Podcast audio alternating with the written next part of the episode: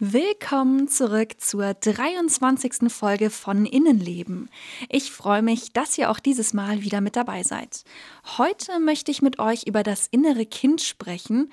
Ich schätze, ihr habt diesen Begriff vielleicht schon mal gehört und manche von euch haben sich vielleicht auch schon damit auseinandergesetzt. Ich selbst kenne zwar den Begriff schon ziemlich lange, konnte damit aber viele Jahre lang nicht besonders viel anfangen. Das lag sicherlich auch daran, dass mir das Ganze ziemlich unangenehm war. Das klingt so, als müsste man sich mit seiner Kindheit auseinandersetzen und ja, diese Vorstellung, dass da ein jammerndes, hilfloses Kind in mir ist, um das ich mich kümmern muss. Nee, das war echt unangenehm. Während meines letzten Klinikaufenthalts, bei dem unter anderem schematherapeutisch gearbeitet wurde, musste ich mich dann aber damit auseinandersetzen. Und das war nicht nur ziemlich anstrengend und schwierig, sondern auch ziemlich wichtig und auch hilfreich. Und genau deshalb möchte ich auch hier im Podcast darüber sprechen. Außerdem habe ich dieses Thema auch meinen Unterstützern vorgeschlagen, die es scheinbar ebenso spannend fanden und dafür abgestimmt haben. Und voilà, hier ist nun der Podcast zum inneren Kind. Wenn auch ihr mich unterstützen, Themen mitbestimmen und Zugriff auf zusätzliche Inhalte haben wollt, dann schaut doch einfach mal auf meiner Patreon-Seite vorbei auf www.patreon.com/innenleben. Ich würde mich sehr freuen, wenn immer mehr Menschen mit dabei sind und ich bin wahnsinnig dankbar für diese Unterstützung, die mich motiviert und bestärkt weiterzumachen. An dieser Stelle nochmals vielen Dank an alle Menschen, die das hier möglich machen und dieses Mal kann ich auch wieder einen neuen Unterstützer begrüßen. Herzlich willkommen, Michael. Schön, dass auch du mit an Bord bist. So, jetzt geht's aber schon los mit dem heutigen Thema. Innenleben, der Psychologie-Podcast. Für mehr Aufklärung und Verständnis. Gegen Berührungsängste und Stigmatisierung. Für Betroffene, Angehörige und alle Menschen, die sich für Psychologie interessieren.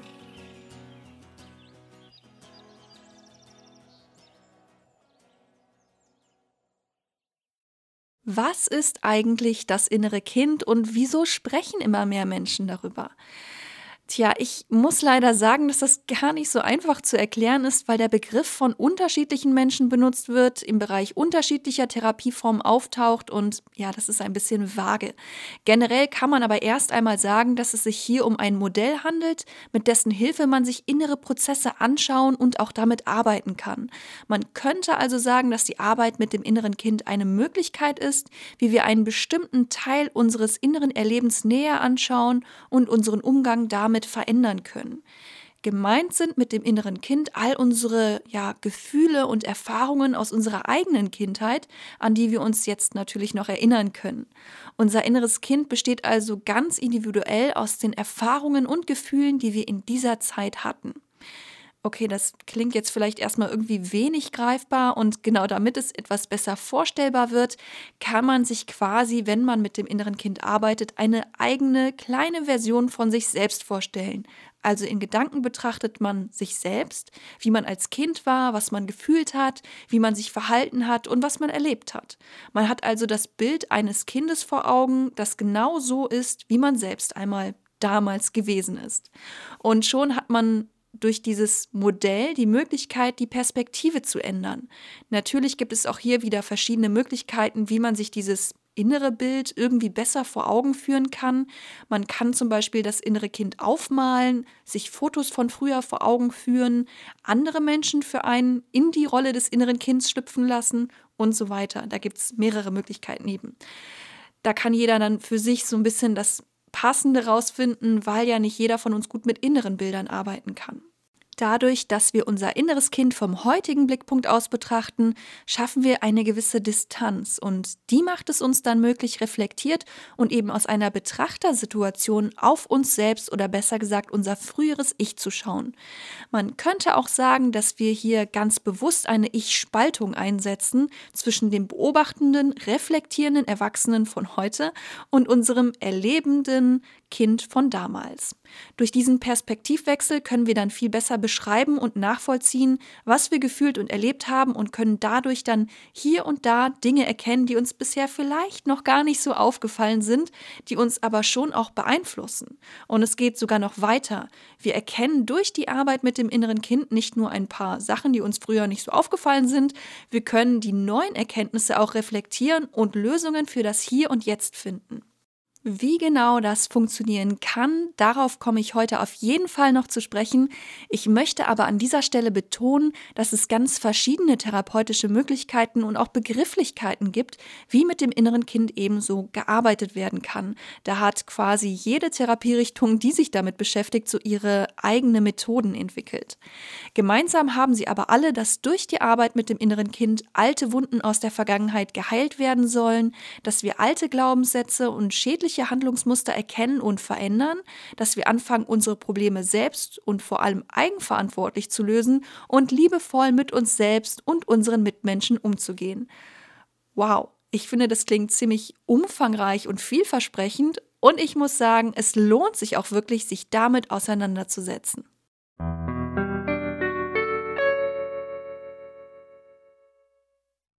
Bevor wir jetzt tiefer in das Thema einsteigen, gibt es noch etwas zu beachten. Und zwar ist die Arbeit mit dem inneren Kind meiner Meinung nach auf jeden Fall empfehlenswert. Es gibt aber Fälle, bei denen man besser nicht oder vielleicht auch noch nicht damit anfangen sollte, weil es ja hier und da auch eine ja, Aufarbeitung der Kindheit ist oder man zumindest Ereignisse und Gefühle aus der Kindheit aufdeckt oder neu entdeckt, muss man dafür natürlich einigermaßen stabil sein. Wenn nämlich zum Beispiel ein Missbrauch aufgedeckt wird oder andere belastende Erlebnisse, dann muss man ja irgendwie damit zurechtkommen, weil ja nach der Therapiestunde geht man ja in der Regel, ähm, wenn man nicht eine stationäre Therapie macht, alleine nach Hause und muss ja dann irgendwie zurechtkommen mit den Dingen, die in der Therapie so aufgekommen sind. Es kann also sein, dass die Konfrontation mit der eigenen Kindheit nicht ganz einfach wird und dafür muss man eben gewappnet sein. Wer sowieso schon stark suizidgefährdet ist, der muss sich vielleicht erstmal darum kümmern, stabil zu werden oder nicht nur vielleicht. Der sollte erstmal stabil werden.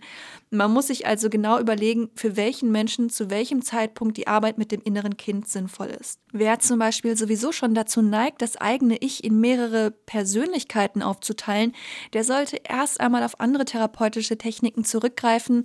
Immerhin wird bei der Arbeit mit dem inneren Kind ja auch mit einer Art Spaltung gearbeitet und das kann dann natürlich bei manchen Menschen kontraproduktiv sein, diese Spaltung noch zu verstärken. Wenn ihr also im Moment nicht so stabil seid und vielleicht auch allein schon der Alltag sehr anstrengend und überfordernd für euch ist, dann macht es gerade nicht so viel Sinn, sich mit dem inneren Kind zu befassen. Da stehen erst einmal andere ganz konkrete Fertigkeiten im Vordergrund, die gefestigt und unterstützt werden müssen. Wer stabil ist und sich dem Thema gewachsen fühlt, der kann sich aber natürlich gerne damit auseinandersetzen. Tatsächlich kann man sogar abseits einer Psychotherapie das eigene innere Kind schon kennenlernen. Es gibt inzwischen ziemlich viele Selbsthilfebücher zu dem Thema. Ich habe auch schon mal eins davon gelesen oder wenn ich wenn ich darüber nachdenke, sogar schon mehrere, wo das zumindest am Rande auch vorkam. Und ich denke, dass es vielen Menschen helfen kann, damit zu arbeiten. Wobei ich das Buch, was ich gelesen habe, doch etwas sehr einfach fand und mir das nicht so in die Tiefe ging. Aber dazu sage ich später noch was. Ähm, dieses Empfinden ist natürlich sehr individuell. Für Menschen, die keine psychische Erkrankung haben, sich aber mal mit dem eigenen Kind, mit dem inneren Kind, mit der eigenen Kindheit befassen wollen, ist das sicher ganz interessant, da mal reinzuschauen in solche Selbsthilfebücher. Und auch Betroffene, die das Gefühl haben, dass es auch bei ihnen wichtig wäre, sich der Kindheit mal anzunähern, ist das gerade auch als Vorbereitung für eine Therapie nicht verkehrt.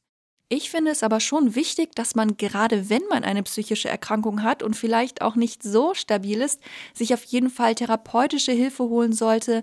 Die Arbeit mit dem inneren Kind, ja, kann man nicht so auf die leichte Schulter nehmen. Das kann ziemlich viel auslösen und auffühlen und da ist eine therapeutische Begleitung natürlich viel besser. Außerdem kann ein Therapeut oder eine Therapeutin viel individueller mit einem arbeiten und auch Themenbereiche vertiefen, die in einem Selbsthilfebuch zum Beispiel gar nicht so genau beschrieben sind. Ich kann mir auch vorstellen oder ich weiß ja auch von mir selbst und auch von anderen, dass ähm, da oft so eine große Angst besteht, sich mit dem inneren Kind oder mit der Kindheit generell zu befassen. Da haben viele Leute, ich eingeschlossen früher, nicht so wirklich viel Lust drauf. Das klingt schon sehr anstrengend, vielleicht auch belastend und irgendwie möchte man doch im Hier und Jetzt bleiben und da nicht so ein großes Fass aufmachen. Ich muss aber sagen, es lohnt sich wirklich und es kann wirklich sehr viel bringen, sich einmal damit auseinanderzusetzen, auch wenn das natürlich erstmal bedeutet, dass es unangenehm ist und sehr konfrontativ sein kann. Ähm, aber so ist das bei der Therapie. Man, man steigt tiefer ein, man versteht sich selbst und andere immer besser. Das ist nicht immer schön und nicht immer einfach, aber ähm, wenn man diese Dinge dann begriffen hat und sein Verhalten ändern kann, ist es eine so große Bereicherung, Dafür lohnt es sich auch mal den etwas steinigen und schwierigen Weg zu gehen.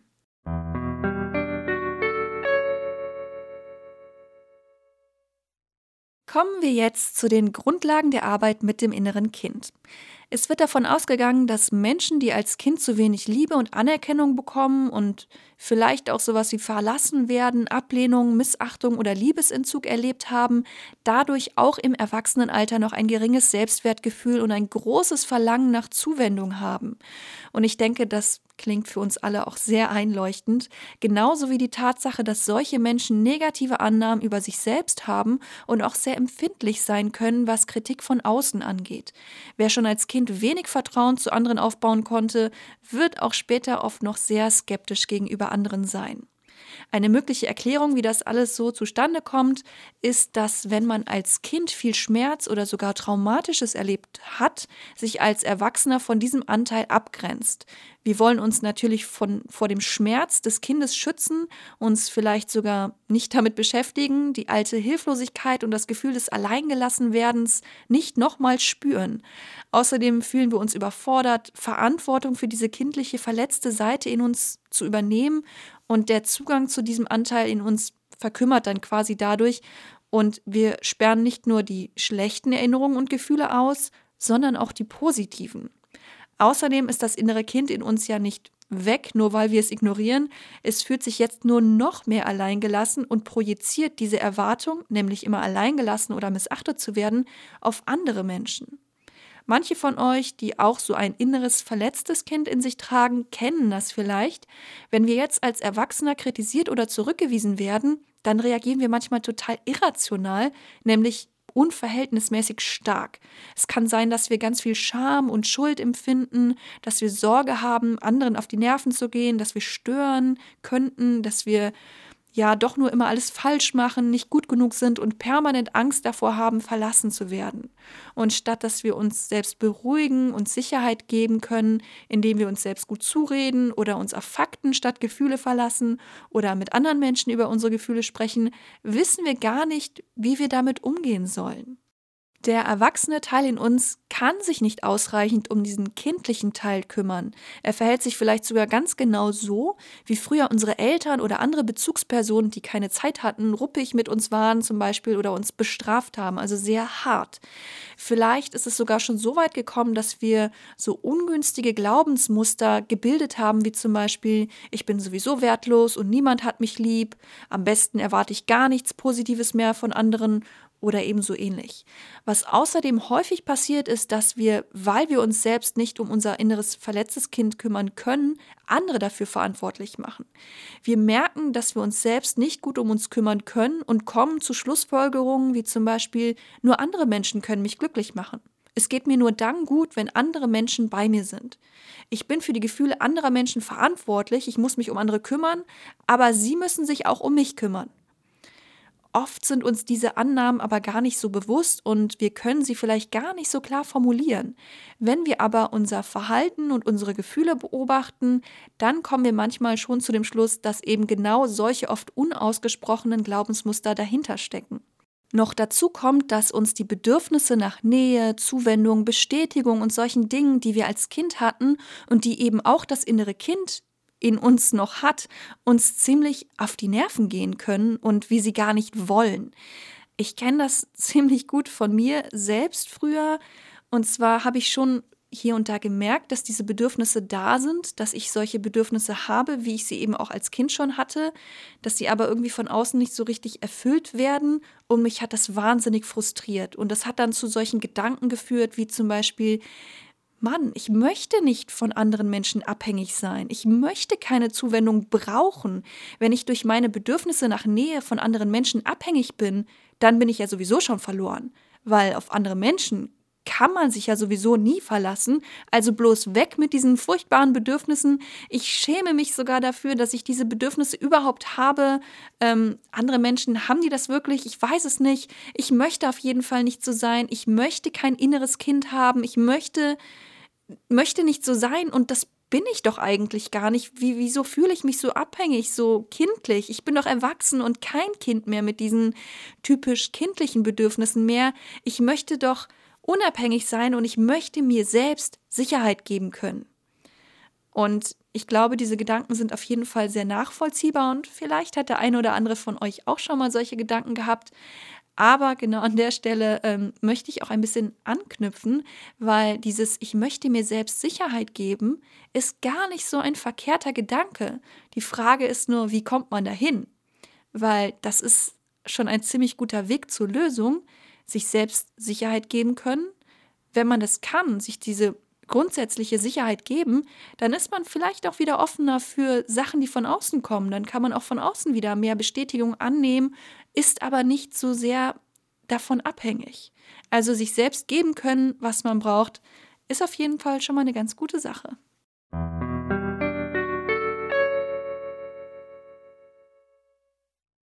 Wie komme ich also jetzt dahin, dass ich mich gut um mich selbst kümmern kann? Das Ziel bei der Arbeit mit dem inneren Kind ist es, eine gute Verbindung zum inneren Kind erstmal aufzubauen.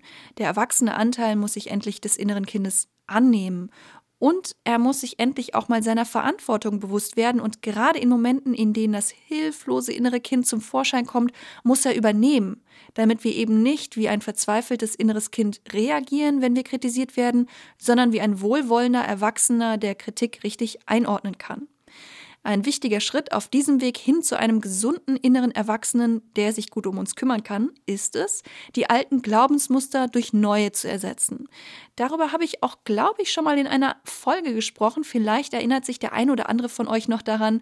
Ich glaube, das war in der Folge zum Thema Selbstbild, kann das sein? Ich weiß es nicht mehr genau. Schaut da vielleicht nochmal rein oder hört da nochmal rein. Positive Glaubenssätze können zum Beispiel sein, ich nehme mein Leben selbst in die Hand. Oder ich kann für mich selbst sorgen. Oder vielleicht auch sowas wie, ich darf mich freuen, aber auch traurig sein. Alle Gefühle gehören zu mir dazu.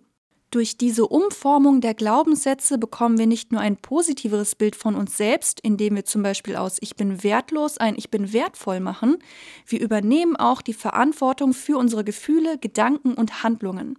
Dadurch werden wir unabhängiger von der Meinung und dem Verhalten anderer.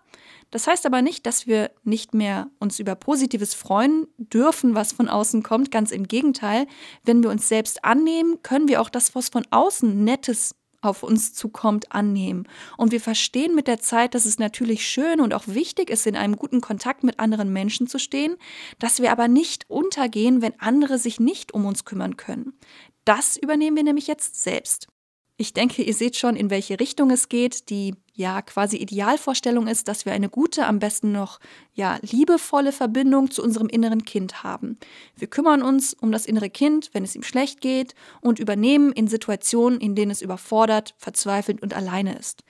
Diese innere Verbindung zwischen dem kindlichen und dem erwachsenen Anteil kann, wenn sie eben mitfühlend und liebevoll ist, eine wahnsinnige Kraftquelle von positiver Energie sein. Hm, okay, das klingt jetzt vielleicht schon fast ein bisschen esoterisch. Ich meine es aber genau so, wie ich es gesagt habe.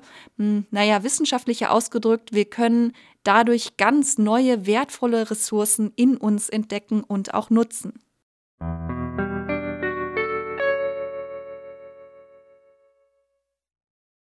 Aber wie genau schaffen wir es jetzt, dass wir eine gesunde Verbindung zwischen innerem Kind und Erwachsenen aufbauen? Einfach die Glaubenssätze umformen klingt ja schön und gut, aber wie soll das eigentlich gehen? Und was braucht es vielleicht noch, um das innere Kind wirklich annehmen zu können und die Verantwortung zu übernehmen? Wie ich ja anfangs schon gesagt habe, es gibt da gleich mehrere Ansätze und auch Therapieformen. In der psychodynamisch-imaginativen Traumatherapie wird das innere Kind zum Beispiel an den sogenannten sicheren Ort gebracht. Das kennen manche von euch vielleicht von Imaginationsübungen. An diesem sicheren Ort kann sich das innere Kind wohlfühlen, wird vielleicht noch von helfenden Wesen beschützt und umsorgt und braucht keine Angst mehr zu haben. Auch im Rahmen von einer EMDR-Therapie kann man mit solchen inneren sicheren Orten arbeiten. Und es gibt noch eine ganze Menge anderer Ansätze, die ich jetzt am Rande erwähnen könnte, aber ich denke, so auf die Schnelle ist das etwas schwierig, all den Therapieformen gerecht zu werden. Deshalb möchte ich heute nur näher auf die schematherapeutische Arbeit mit dem inneren Kind eingehen, weil ich die eben selbst erlebt habe.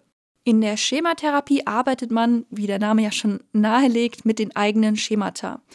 Mm, ich glaube, ich sollte vielleicht erklären, was ein Schema ist. Man versteht darunter ein typisches Muster, das aus Gefühlen, Gedanken und Empfindungen besteht, die dann auch zu typischen Verhaltensweisen führen. Diese Muster oder eben Schemata lernen wir schon in der Kindheit, um unsere wichtigsten Bedürfnisse zu erfüllen. Also zum Beispiel das Bedürfnis nach einer sicheren Bindung zu den Eltern und anderen Bezugspersonen. Und genau da sind wir dann auch schon wieder beim inneren Kind. In der Schematherapie gibt es aber nicht nur das eine innere Kind, sondern es wird noch einmal in verschiedene Schemata eingeteilt. Es gibt hier zum Beispiel das verletzte, das glückliche, vielleicht auch das trotzige oder verärgerte innere Kind. Natürlich gibt es aber nicht nur kindliche Schemata, es gibt zum Beispiel auch noch den strafenden Elternteil, den man auch als inneren Kritiker bezeichnen könnte. Ihr seht, die Begrifflichkeiten sind manchmal ein bisschen unterschiedlich. Und natürlich gibt es auch noch einige andere Schemata, diese alle zu verstehen und zu benennen, kann einem echt die Augen öffnen. Das mag jetzt alles ja so schnell dahergesagt vielleicht verwirrend und kompliziert klingen. Und ich denke, wenn man bisher auf diese Art und Weise noch nicht therapeutisch gearbeitet hat, ist das auch erstmal ja verwirrend. Ich muss aber sagen, dass ich mich in der Schematherapie ziemlich schnell ja zurechtgefunden habe. Außerdem gibt es die schöne Möglichkeit, all diese Schemata in einer Aufstellung, wie wir sie von der systemischen Therapie kennen, sichtbar zu machen und mit ihnen zu sprechen. Manche von euch haben vielleicht auch schon etwas von einem Stuhldialog gehört. Dabei setzt man sich abwechselnd auf verschiedene Stühle und ist dann selbst in der Rolle eines bestimmten Schemas. Also zum Beispiel, ich setze mich jetzt auf den Stuhl des inneren verletzten Kindes und schaue mir an, okay, wie fühlt sich das innere verletzte Kind? Was möchte es vielleicht? Und wie sieht es die anderen Schemata, die rundherum ja auch noch da sind. Und dann kann man sich auf einen anderen Stuhl setzen und ist eben in einer anderen Rolle. Dadurch kann man sich noch besser in diese verschiedenen Schemata reinfühlen, sie besser verstehen und auch andere Dinge aus ihrer Sicht betrachten. Ihr seht also, es geht auch hier wieder um diesen Perspektivwechsel. Natürlich gibt es bei der Schematherapie noch viele andere Elemente, aber die würden jetzt auch wieder den Rahmen sprengen. Heute geht es ja immerhin um das innere Kind und das schaut man sich eben in seinen verschiedenen Ausprägungen auch in der Schematherapie genauer an. Wenn man dann verstanden hat, wieso man diese Anteile hat, wie sie funktionieren und vor allem, was sie brauchen, kann man dazu übergehen, sein Verhalten zu ändern. Es geht also darum zu lernen, den gesunden Erwachsenen zu stärken und auch erstmal kennenzulernen, sodass er sich um all die anderen Anteile, vor allem natürlich um das verletzte Kind, kümmern und zwischen diesen Anteilen vermitteln kann. Es gibt verschiedene Techniken, mit denen man Stück für Stück lernen kann, die ungünstigen Verhaltensmuster aufzulösen und durch gesündere zu ersetzen. Und tatsächlich muss ich sagen, dass das auch bei mir immer besser funktioniert. Es braucht natürlich Übung, das ist klar, das braucht es immer, vor allem wenn man sich manche Verhaltensweisen ja schon jahrelang so angewöhnt hat. Aber es ist möglich, das eben zu verändern. Ich hätte es selber nicht gedacht und ich wünschte, ich könnte meinem alten Ich diese frohe Botschaft in die Vergangenheit schicken. Dann wäre so einiges leichter gewesen. Aber naja, ich habe eine Menge gelernt und geübt und ich bin immer noch dabei. Inzwischen aber mit einer ganz anderen Einstellung und viel, viel mehr Hoffnung als früher.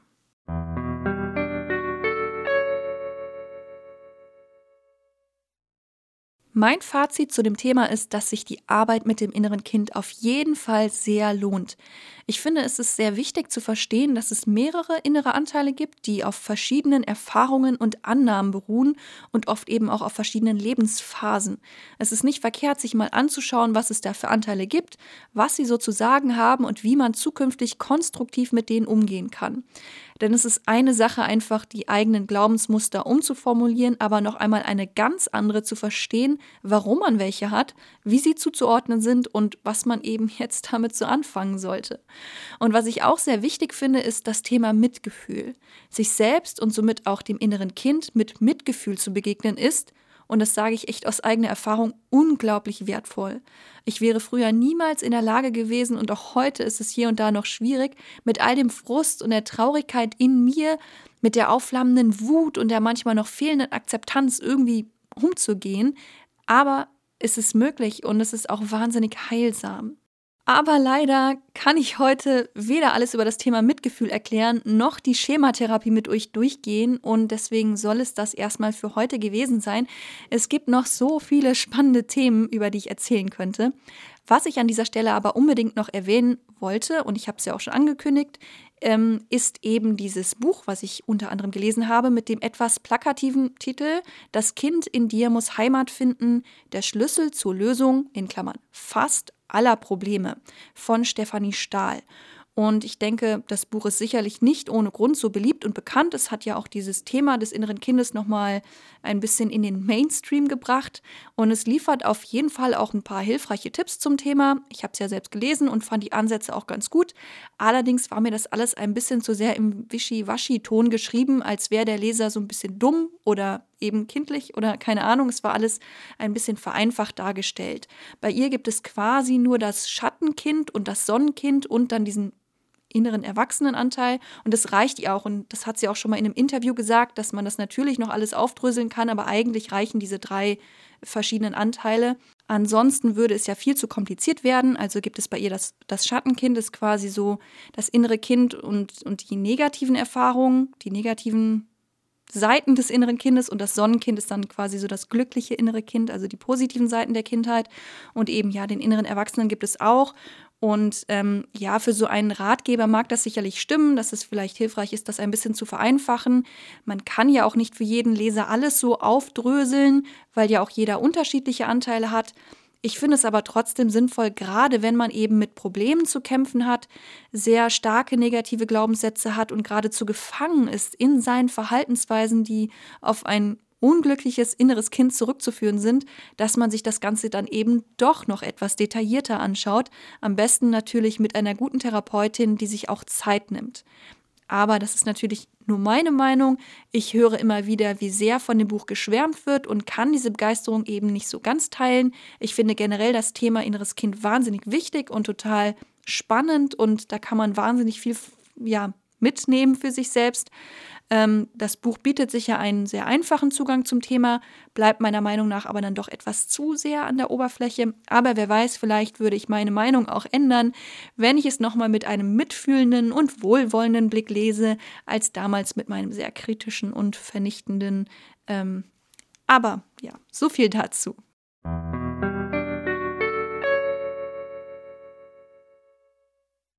So, das soll es aber jetzt auch wirklich für heute gewesen sein. Wenn ihr Fragen zu diesem Thema habt oder auch einfach auf dem Laufenden bleiben wollt, was meinen Podcast angeht, dann findet ihr mich bei Facebook unter Innenleben Podcast, bei Instagram unter innenleben.podcast oder ihr könnt mir auch eine Mail schreiben an innenlebenpodcast.gmx.de. Besonders freuen würde ich mich natürlich, wenn ihr bei patreon.com slash Innenleben vorbeischaut. Ich bemühe mich, euch dort noch zusätzliche Inhalte zur Verfügung zu stellen und freue mich natürlich besonders, wenn ihr den Podcast durch eure Beteiligung mitgestalten wollt. Also ihr könnt mir dort dann natürlich auch schreiben und habt vielleicht auch Anregungen, wollt mehr über das innere Kind hören, vielleicht auch mehr persönliche Erfahrungen mit der Arbeit mit dem inneren Kind, wie sah mein inneres Kind aus, wie habe ich damit gearbeitet, welche Techniken gibt es, wie hat sich das entwickelt. Jetzt nur um ein paar Beispiele zu nennen, dann kann ich da vielleicht auch mal eine Folge zu machen, wo es ein bisschen konkreter wird. Das war jetzt erstmal so ein Überblick zum Thema.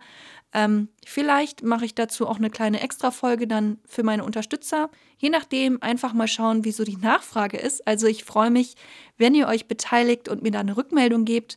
Und ja, ich wünsche euch noch einen guten Morgen, einen schönen Tag oder einen entspannten Abend, je nachdem. Bis zum nächsten Mal.